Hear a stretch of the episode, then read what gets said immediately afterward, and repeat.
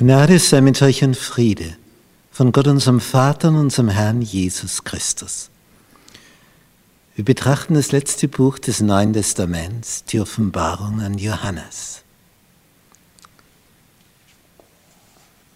Lektion 10. Gottes ewiges Evangelium.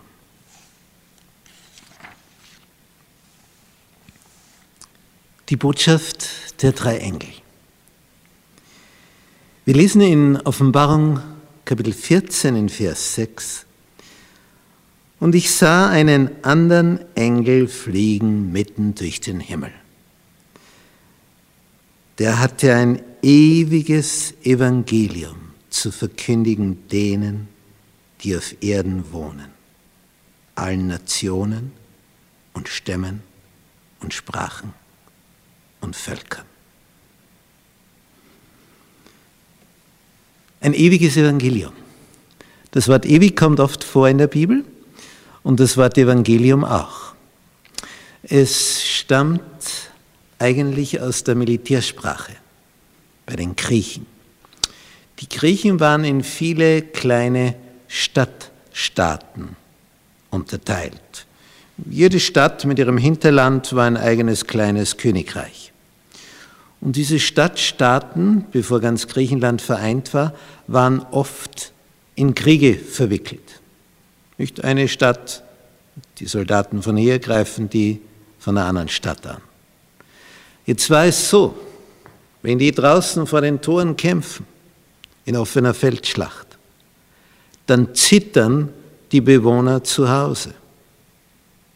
Denn wenn ihre Männer verlieren, dann kommen die anderen und versklaven die Frauen und Kinder und die Alten. Gewinnen sie dagegen, dann gibt es Beute. Also die Schlacht beinhaltet entweder totaler Verlust von allem, allem, was du besitzt, inklusive deiner Freiheit, du wirst Sklave. Also das Letzte. Oder mehr als bisher. Und die Bevölkerung in der Stadt wartete natürlich mit einer unwahrscheinlichen Anspannung, was kommt jetzt? Du kannst jetzt alles verlieren, inklusive deiner Freiheit, oder enorm viel gewinnen.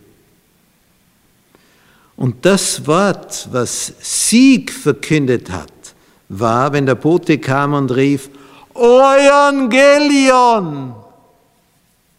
Und das hat bedeutet, frohe Nachricht. Bevor er sonst irgendwas sagt, Sieg ist Evangelion. Die Freudenbotschaft. Wir haben gewonnen. Es war das freudigste Wort in der griechischen Sprache. Und darum wurde das jetzt benutzt von den Bibelschreibern, um die Nachricht von Gott her rüberzubringen, dass wir Frieden finden können. Frieden. Frieden bei Gott. Das ist Evangelium. Wenn jetzt hier die Kombination ist ewiges Evangelium. Und das kommt nur an dieser Stelle in der Bibel vor. Evangelium haben wir oft, ewig haben wir oft, aber kombiniert nur da. Ewiges Evangelium. Das heißt, diese freudige Nachricht ist nicht irgendetwas, was sich so im Laufe der Jahrhunderte und Jahrtausende herauskristallisiert und entwickelt. Nein.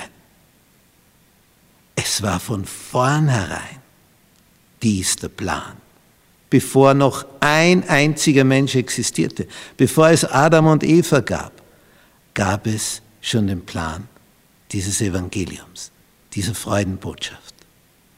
Du kannst neu beginnen. Du kannst gerettet werden. Du kannst herauskommen aus deinem Sumpf. Es kann alles ganz, ganz neu werden. Was für eine Botschaft die freudigste aller Zeiten.